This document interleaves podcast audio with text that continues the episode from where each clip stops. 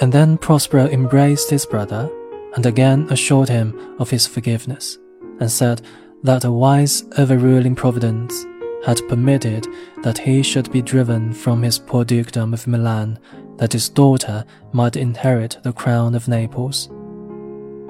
For that by their meeting in this desert island, it had happened that the king's son had loved Miranda.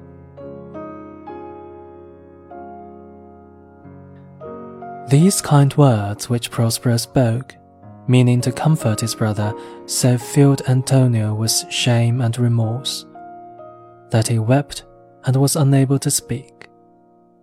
And the kind old Gonzalo wept to see this joyful reconciliation and prayed for blessings on the young couple.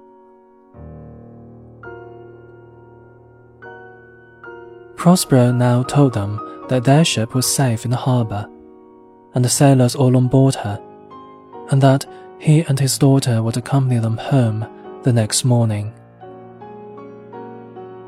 In the meantime, says he, partake of such refreshment as my poor cave affords, and for your evening's entertainment I will relate the history of my life from my first landing in this desert island.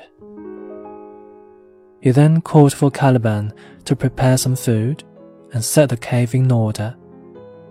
And the company were astonished at the uncouth form and savage appearance of this ugly monster, who, Prospero said, was the only attendant he had to wait upon him. Before Prospero left the island, he dismissed Ariel from his service, to the great joy of that lively little spirit, who, Though he had been a faithful servant to his master, was always longing to enjoy his free liberty, to wander uncontrolled in the air like a wild bird, under green trees, among pleasant fruits and sweet smelling flowers.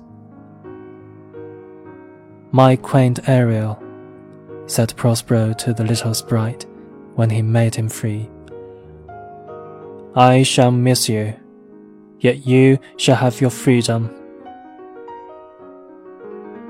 Thank you, my dear master, said Ariel.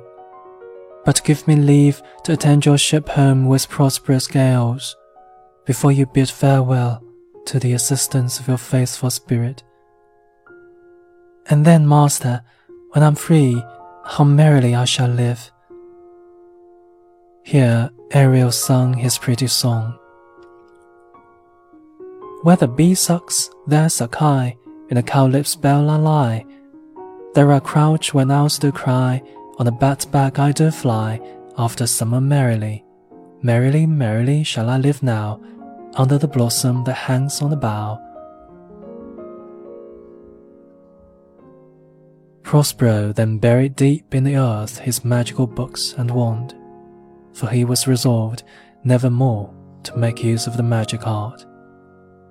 And having thus overcome his enemies, and being reconciled to his brother and the King of Naples. Nothing now remained to complete his happiness but to revisit his native land, to take possession of his dukedom, and to witness the happy nuptials of his daughter and Prince Ferdinand, which the king said should be instantly celebrated with great splendor on their return to Naples. At which place under the safe convoy of the spirit Ariel, they, after a pleasant voyage, soon arrived.